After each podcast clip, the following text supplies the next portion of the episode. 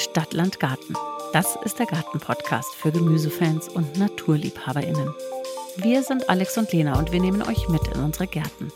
Wir legen Wert auf natürliches und naturverbundenes Gärtnern und ihr seid dabei, wenn wir Gemüse vorziehen, Insektenweiden säen, Beete bestücken und die Früchte unserer Arbeit ernten. Wenn wir lernen, Fehler machen, Erfolge feiern und jeden Tag ein kleines bisschen mehr verstehen, wie so ein Garten funktioniert. Hallo Alex. Hi Lena. Na, was passiert gerade im Garten? Boah, mein Rosenkohl hat richtig viele Kohlfliegen. Oh, Da sind schon ganz viele Röschen dran, die jetzt aufgehen.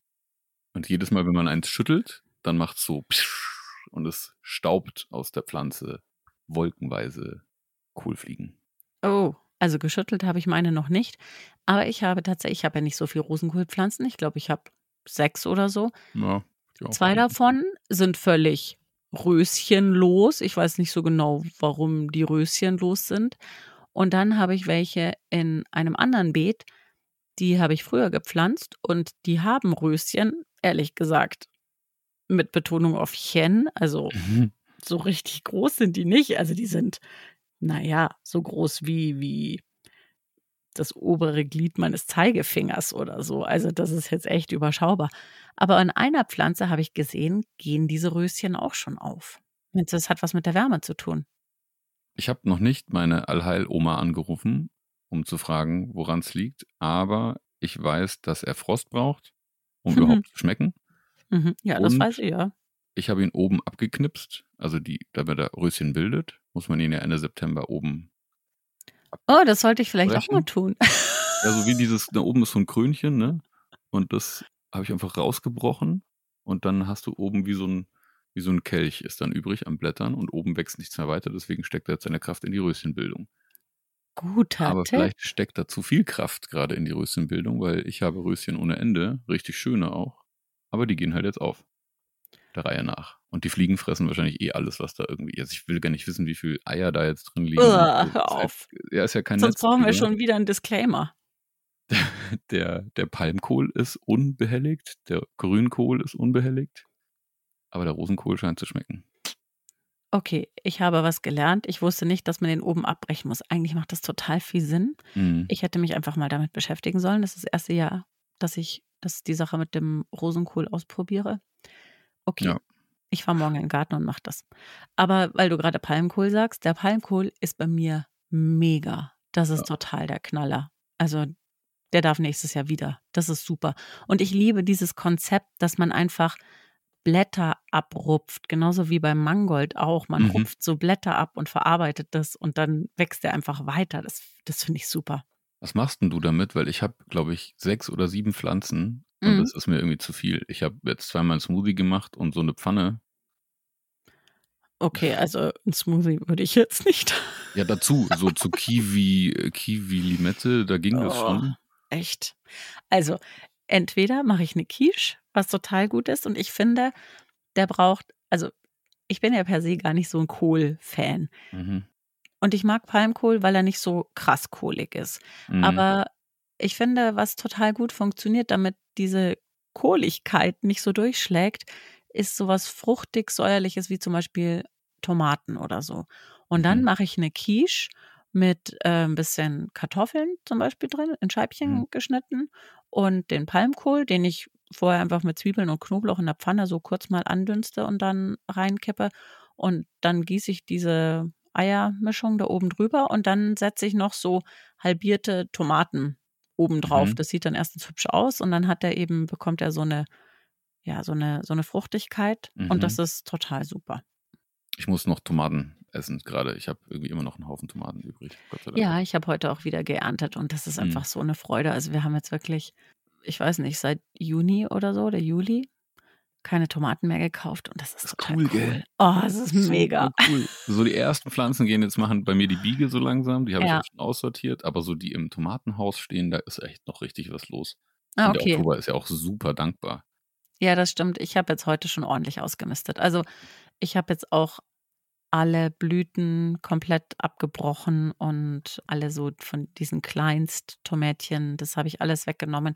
Ich habe jetzt nur noch so ein paar Pflanzen, an denen hängen schon noch einige grüne, aber ich habe die jetzt so dezimiert, dass die wirklich ihre Power jetzt einfach noch ins Reifen stecken. Der Wetterbericht ist ja eher ah. kalt angesagt, insofern es geht jetzt Schlag auf Schlag.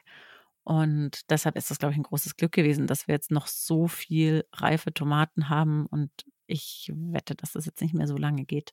Total. Ich ärgere mich total. Ich hätte so gerne, ich bin ja dann immer so dokumentationsfaul, aber ich hätte mal gerne aufgeschrieben, wie viel Kilo Tomaten ich dieses Jahr geerntet habe. Einfach um es mal so, ich glaube nämlich, es ist eine krasse Zahl. Also ja, bestimmt irgendwie auch. 15 Kilo oder mehr. Ja, bestimmt. Also ich habe heute einfach auch nur geschätzt, so von der Menge, aber ich würde sagen, mindestens 800 Gramm geerntet. Und ja, das mache ich einmal pro Woche oder zwischen 500 und 800 Gramm. So zwei große Schwämmen irgendwie und dann halt immer wieder. Mhm. Ah, schon cool. Aber ja. ich muss, ich hatte zu viele Pflanzen, muss ich e-, ehrlicherweise gestehen. Also ich muss das nächstes Jahr reduzieren. So, wir sprechen heute über Zwiebelgewächse. Wir sprechen deshalb über Zwiebelgewächse, weil es ganz viele Zwiebelgewächse gibt. Zum einen die Blumenzwiebeln, aber zum anderen eben auch Zwiebeln und Knoblauch, die jetzt schon in die Erde können. Aber bevor wir uns da voll reinstürzen, würde ich sagen, wir beginnen mit dem kurz und knackig, was jetzt gerade im Garten zu tun ist.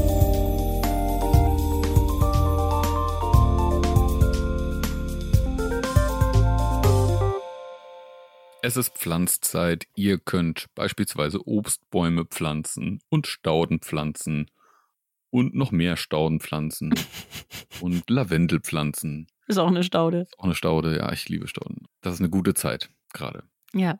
Ihr solltet euch, gerade wenn wir jetzt über Zwiebelgewächse sprechen, langsam mal Gedanken über das kommende Jahr machen und vielleicht sogar schon mit der Beetplanung anfangen. Denn wenn ihr es wirklich so macht, wie ich jetzt beispielsweise, ich mache ja nur noch Wintersteckzwiebeln, also das heißt, ich bringe meine Zwiebeln jetzt in die Erde, dann legt ihr euch natürlich schon ganz schön fest. Also das heißt, im Vorfeld mal zu überlegen, was pflanze ich jetzt vielleicht noch so für den Frühling aus, Stichwort auch Spinat oder Asiasalate oder ähnliches oder mhm. Feldsalat. Da macht es durchaus Sinn, so ein bisschen im Hinterkopf zu behalten, was dann da wohin im kommenden Jahr soll. Auch beim Thema Gründüngung, da haben wir auch schon drüber gesprochen vor zwei Folgen. Da so ein bisschen mitzudenken, macht durchaus Sinn. Igel fangen langsam, jetzt noch nicht bei 25 Grad, aber dann vielleicht nächste Woche bei 8 Grad, doch auch mit der Überwinterungsvorbereitung an. Ich habe noch keinen getroffen, aber dieses Jahr hatten wir schon einige im Garten. Wir haben nämlich zwei schöne Grünschnitthaufen angelegt das könnt ihr auch machen zu Hause. Sucht euch aus der Igelperspektive ein Winterquartier. Da kann viel Grünschnitt hin von den Sträuchern, von irgendwelchen alten Stauden, die jetzt wegkommen, von Gemüsegartenabschnitten. Alles auf dem Haufen, ein paar Stöcke. Und der Igel wird es euch danken. Ja, und verzichtet unbedingt auf Laubsauger und Laubbläser, denn das ist natürlich auch eine Lärmquelle, die den Igel einfach total verschreckt auf der Suche nach seinem Winterquartier, weil der schätzt das schon, wenn es ein bisschen ruhig und heimelig ist. Und in dem Zusammenhang mit dem Igelwinterquartier denkt so ein bisschen drüber nach, dass ja auch andere Tiere, also kleinere Tiere, Winterquartiere brauchen. Also beispielsweise Insekten, die schlüpfen ganz viel in so abgestorbene Stängel rein. Lasst die Staudenstängel stehen, also schneidet die nicht alle ratzekal ab, räumt nicht im Garten auf, sondern lasst wirklich die Sachen stehen. Ja, wenn ihr die Möglichkeit habt, in irgendeinem Schuppen oder so einen Spalt offen zu lassen, dann können Falter zum Beispiel da reinschlüpfen und sich dort ein Winterquartier suchen oder auch Marienkäfer. Also selbst an Wohnhäusern ist es ja so, dass die Marienkäfer häufig irgendwie reinkommen. Die suchen sich einen Platz zum Überwintern. Also die sind nicht tot. Die brauchen einfach einen kühlen Platz, um sozusagen Winterruhe zu halten.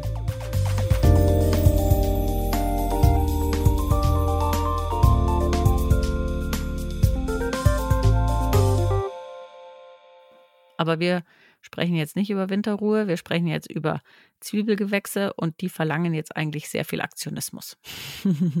ja, du hast gerade gesagt, dass du so der Typ Wintersteckzwiebel bist. Das habe ich erst einmal gemacht. Wenn ich mir jetzt vorstelle, ich müsste schon anfangen zu planen, wo mein Garten eigentlich wirklich noch voller Zeug steht, setzt mich das irgendwie unter Druck. Wie handhabst du das? Also das verstehe ich total.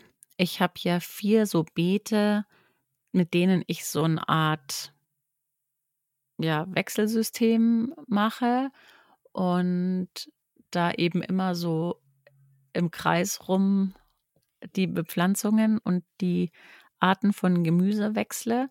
Das heißt, das ist verhältnismäßig einfach, weil ich eben jetzt schon einiges abgeräumt habe und ich weiß, was dort war und ich weiß, was da als nächstes hin muss.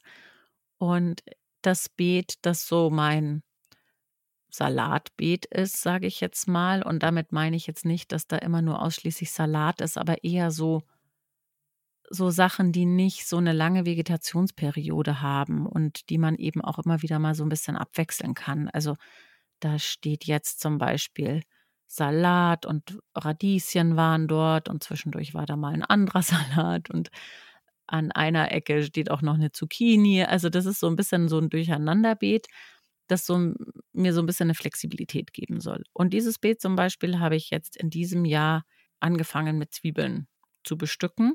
Mhm. Und da kommen jetzt auf alle Fälle auch noch weitere Zwiebeln rein in solchen Abständen, dass ich eben auch durchaus die Möglichkeit habe, zwischenrein noch beispielsweise Salatpflanzen oder so zu pflanzen. Coole Idee. Aber ganz ehrlich, mir ist es auch schon passiert, dass ich irgendwie in meinem Zwiebelaktionismus Zwiebeln gepflanzt habe oder gesteckt habe und mir im nächsten Jahr dachte, Mist, eigentlich hm, müsste da jetzt irgendwie der Kohl rein oder, oder solche Sachen. Und ich hatte dieses Jahr sehr, sehr viele Zwiebeln in sehr vielen Beeten. Insofern muss ich es auch so ein bisschen nach so einem Ausschlusskriterium machen. Also, mhm. wo können jetzt noch Zwiebeln rein, um es einfach so ein bisschen abzuwechseln?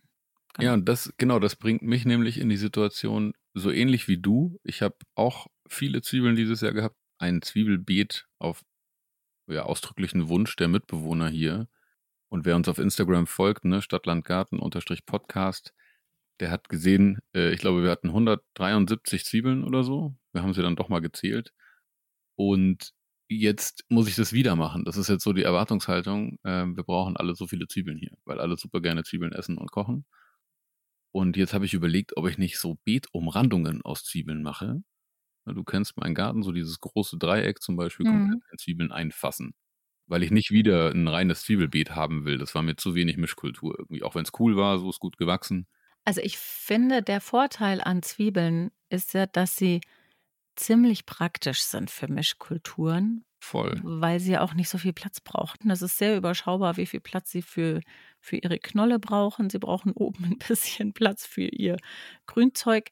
Aber das war's. Und man kann da wahnsinnig viel und gut dazwischen pflanzen. Ja.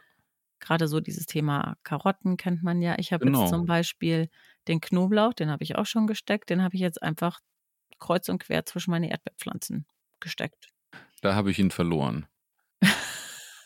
Ich musste ja die Erdbeeren, die drei Jahre alt waren, abräumen.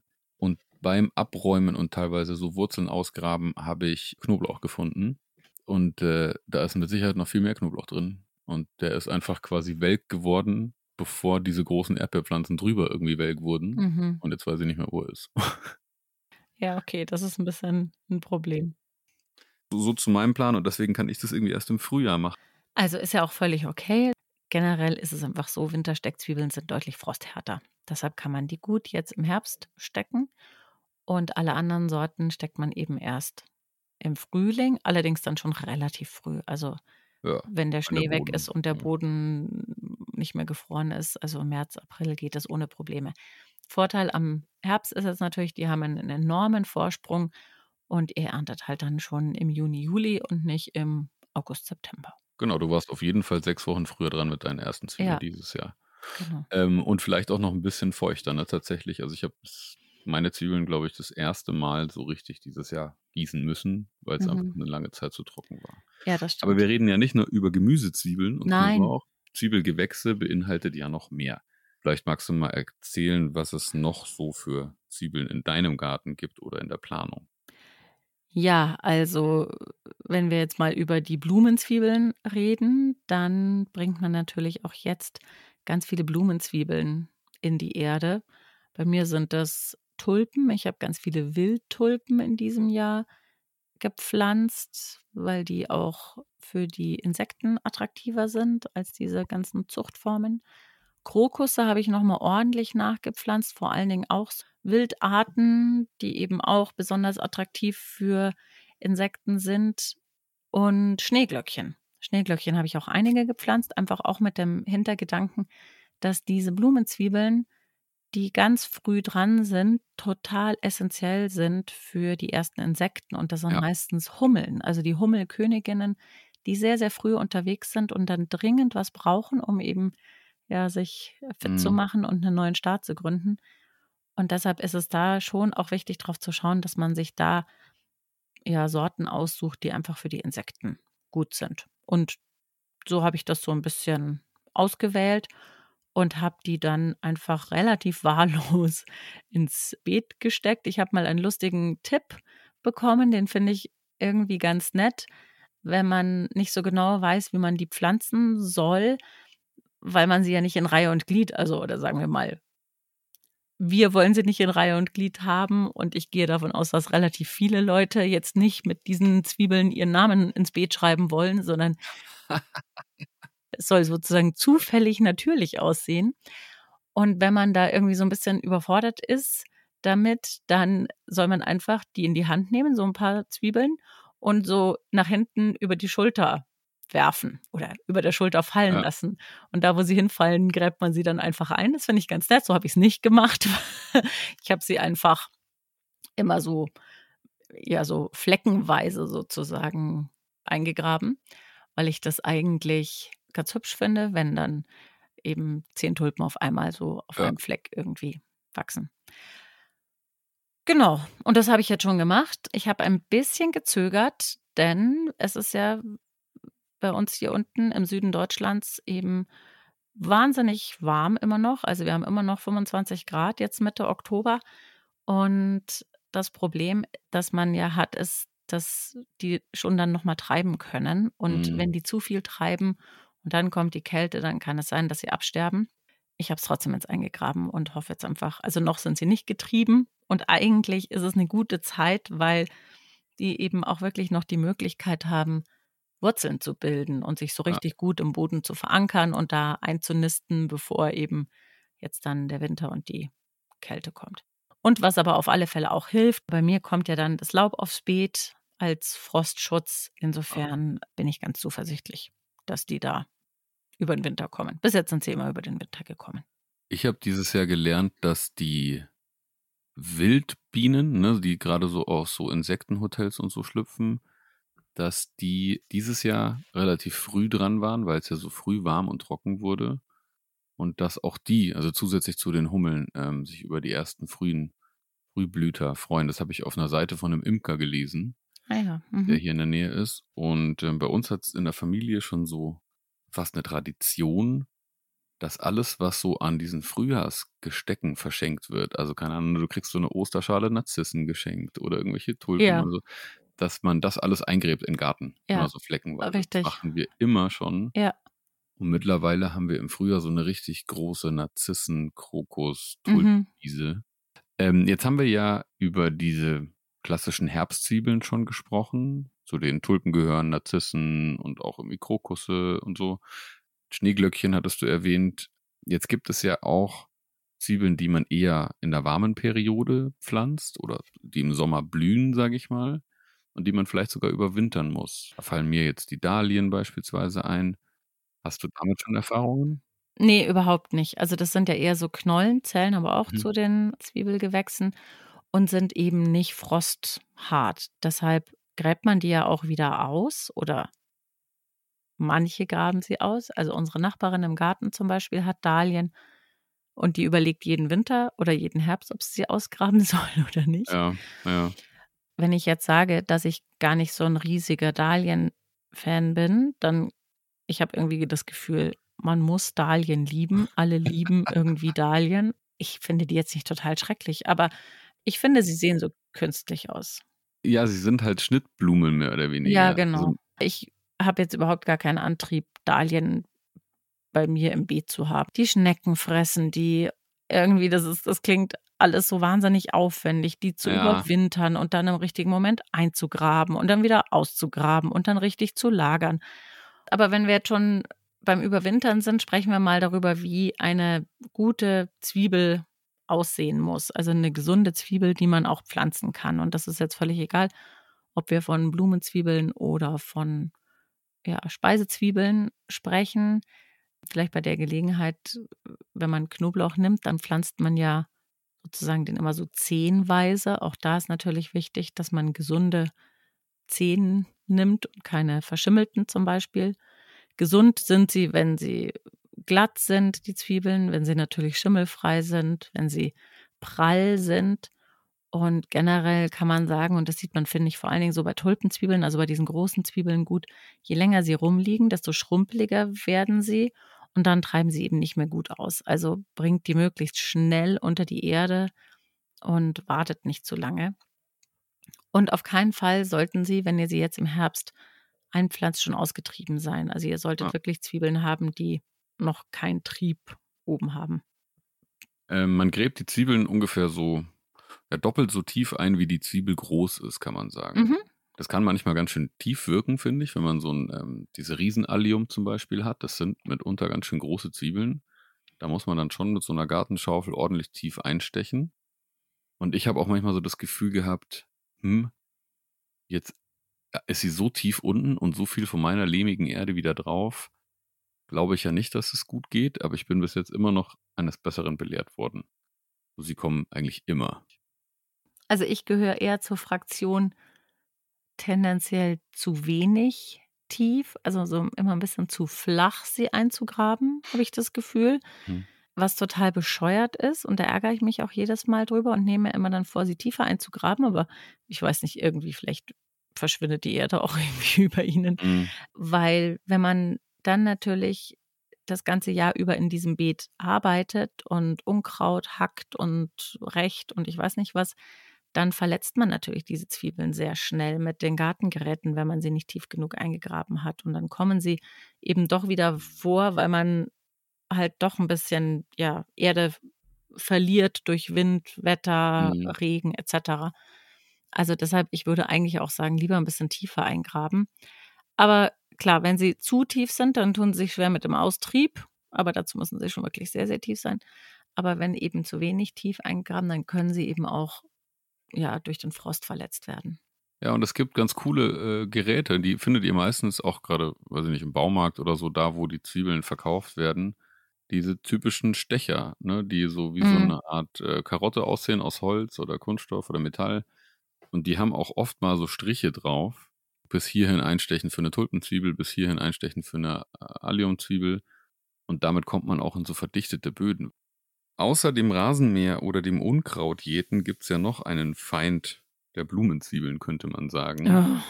Und äh, ich weiß noch, wie wir im Frühjahr darüber gesprochen haben und ich mich gewundert habe, dass es hier keine gibt. Mittlerweile weiß ich, es gibt sie, aber sie wohnen woanders.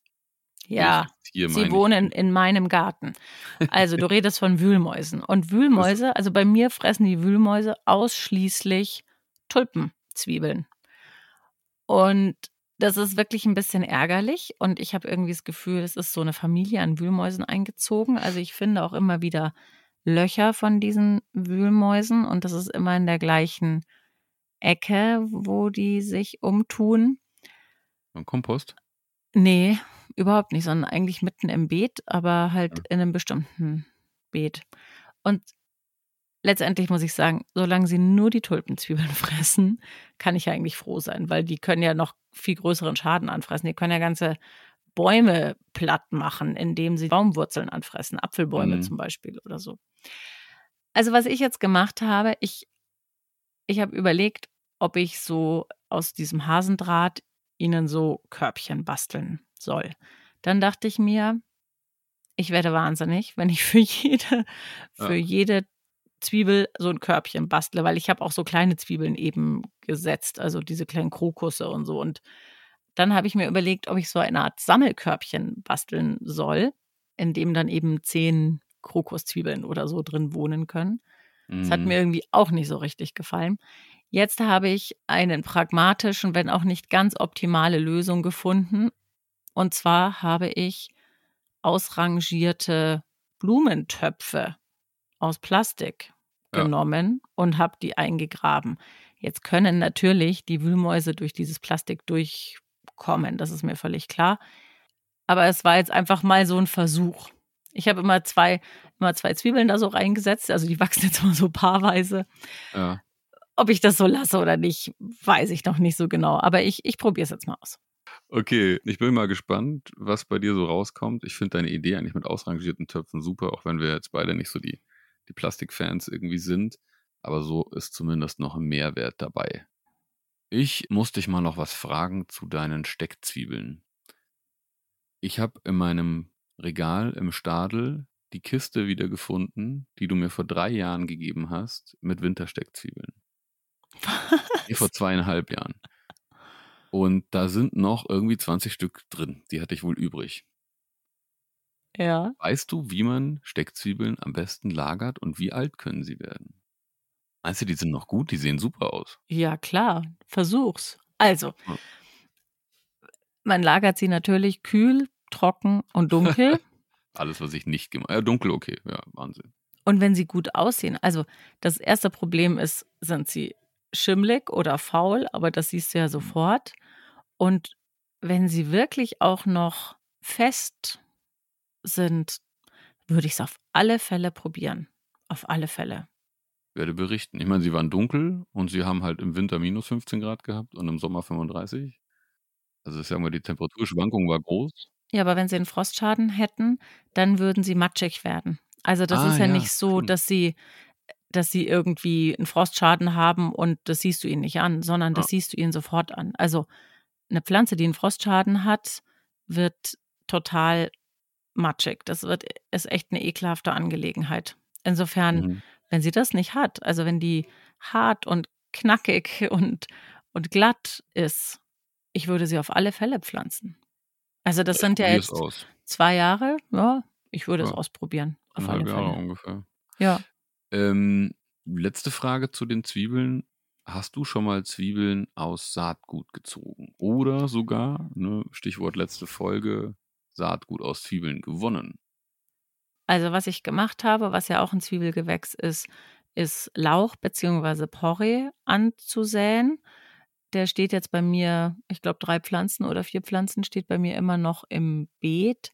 Ich finde den Erfolg so semi. Der sieht zwar aus wie ein echter Porree, aber der ist sehr zart. Also der ist vielleicht so dick wie mein kleiner Finger. Naja, So echt? Aber dann ist es später vielleicht. Es gibt ja auch äh, so Lauch, der erst im November rum fertig ausgewachsen ist. Es ist halt jetzt auch super warm noch. Also ich weiß es nicht, aber irgendwie so, der ist sehr mickrig. Also der, der sieht einfach aus wie ein Mini-Lauch. Also der sieht auch nicht aus wie eine Frühlingszwiebel, der sieht aus wie ein Lauch mit diesen bläulich-silbrigen Blättern, die auch so teilweise so ein bisschen umknicken, aber halt in sehr zart. Genau, also das habe ich gemacht. Was ich für nächstes Jahr auf alle Fälle vorhabe, ich möchte Frühlingszwiebeln aus Samen ziehen. Aha. Und also so richtig diese kleinen Lauchzwiebeln, weißt du, die halt so, Ja, äh, ja, so mag ich gerne tatsächlich so für einen Ich auch Salat und total gern. Super cool. Ich glaube, ich habe es einmal probiert. Es hat aber irgendwie überhaupt nicht funktioniert, Zwiebeln aus Samen zu. Sind das eine eigene? Ich hatte nämlich, ich hatte, als ich so dieses Zwiebelbeet ultra voll hatte, das habe ich ja mit meinem ältesten Sohn gemacht und da haben wir erst so das halbe Beet in, in ziemlicher Ordnung gepflanzt, der Zwiebeln, und irgendwann hatten wir keine Lust mehr und dann haben wir alles so kreuz und quer nur noch reingedrückt, irgendwie in jede Lücke. Mit dem Ergebnis, dass im Frühling, als die Zwiebeln dann keimten, sehr wenig Platz war teilweise für die Zwiebeln. Und dann haben wir halt Zwiebeln rausgezupft und das waren wie so kleine Frühlingszwiebeln, eben Mhm. so ein bisschen rund unten. Ja. Und da habe ich gedacht, ach, vielleicht sind das einfach Frühlingszwiebeln, ohne mich damit weiter zu beschäftigen. Sagst du, das ist eine eigene Ja, Gruppe? ja, es gibt eine, ja, es gibt eigene Sorten, die eben gar nicht so gezüchtet sind, dass sie unten diese runden Knollen bilden, Ah. sondern die wirklich in die Höhe wachsen. Was ich jetzt auch erst gelernt habe, manche nennen die Heckenzwiebeln. Vielleicht, weil die wie so eine Hecke wachsen. Ich, ich weiß es nicht. Ich kenne sie unter Frühlingszwiebeln, manche sagen Lauchzwiebeln. Ich habe jetzt zwei Sorten, die ich im nächsten Jahr aussäen möchte. Die eine ist so ein bisschen lilafarben unten und die andere weiß. Und das Cool. werde ich jetzt mal ausprobieren. Und dann, was ich auch mal ausprobiert habe, aber da kann ich dir das Ergebnis nicht so richtig ernsthaft sagen, der Knoblauch hat bei mir geblüht. Und dann entstehen oben in diesen, hm, wie nennt man das denn? Also ich wollte jetzt schon fast Kapseln sagen, aber es sind ja keine Kapseln. Also in diesem Blütenähnlichen, was da oben entsteht, sind sogenannte Brutzwiebeln. Das sind so mini kleine Ah, Zwiebeln, ja, die sind ja. so, so groß wie mein kleiner Fingernagel, wenn es hochkommt. Sehen aber aus wie eine kleine Zwiebel. Und die habe ich auch genommen und unter die Erde gebracht. Allerdings ins gleiche Beet, in den ich auch die Zehen gesteckt habe. Ach so. und Das heißt, ich kann dir jetzt nicht sagen, was gut war und was nicht gut war. Also das war etwas unorganisiert. ja. Mhm. Irgendwie habe ich jetzt schon Bock, diese Schalotten mal zu probieren aus Saatgut. Ich mag Schalotten halt im Alltag nicht so. Ich würde die dann einlegen, weißt du, wie so Boretane-Zwiebeln oder so. Oh, ich liebe Schalotten, aber die haben bei Ach, mir nee, tatsächlich die- nicht so wahnsinnig gut funktioniert. Ich bin jetzt nicht so wild darauf, es aus Saatgut zu probieren, weil es ist so wahnsinnig viel mehr Zeit, die es kostet. Aber ich werde dich dabei beobachten. Okay, Tito, äh, ich habe auch Lust auf deine Frühlingszwiebeln. Okay, na dann haben wir, glaube ich, jetzt die Zwiebeln ziemlich gut abgedeckt und die Zwiebelgewächse. Und ihr kennt so unsere Zwiebelvorlieben. Dann machen wir doch jetzt, bevor wir zum Ende kommen, wie immer unser Wissen to go.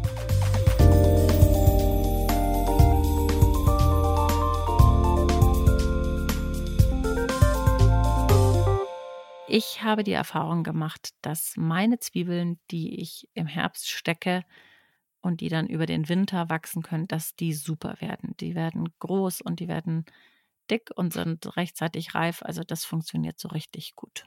Bei mir, insofern mache ich weiter damit und stecke sie im Herbst.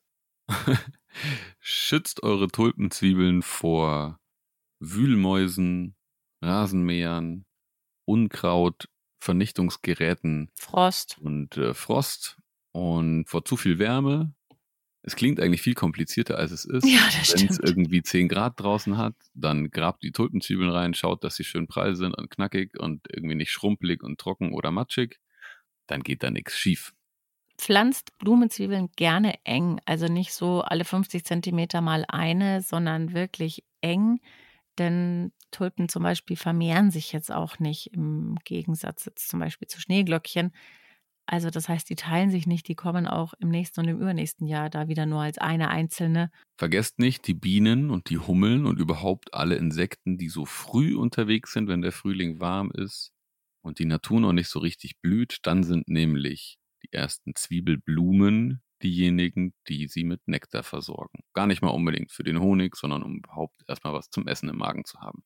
Ja, und informiert euch. Also Tulpen sind eben so wahnsinnig gut. Also die blühen ja sowieso erst ein bisschen später. Aber Tulpen sind jetzt nicht die geeignete, unbedingt die geeignetste Bienen- und Hummelnahrung. Aber gerade Krokusse, Schneeglöckchen oder Winterlinge sind da super geeignet. Die Zwiebeln nicht zu hoch pflanzen, hatte Lena schon vorhin gesagt. Wenn sie zu nah an der Erdoberfläche sind, dann laufen sie Gefahr, irgendwie verletzt zu werden durch Beetarbeiten oder den Rasenmäher oder eifrige Katzen oder ähnliches. Wir hören uns wieder am 30. Oktober. Und dann sprechen wir über Igel. Dann sprechen wir über Igel und ein bisschen über Hühner. Was? Und was Hühner mit Igeln zu tun haben, das erzähle ich euch dann. Folgt uns auf Instagram Stadtlandgarten-Podcast und auch auf YouTube gleicher Name. Zeigt uns eure Zwiebeln, eure Zwiebelpläne und gehört ihr eher zum Lager, das Tulpen in Reihe und Glied pflanzt oder alle Blumen wild durcheinander wirft? Oder über die Schulter wie die Lena? ja, genau. Davon möchte ich bitte gerne ein Video sehen. in diesem Sinne, ab in den Garten mit euch, pflanzt ein bisschen was und ja, wir hören uns wieder in 14 Tagen. So machen wir das. Bis dahin. Tschüss.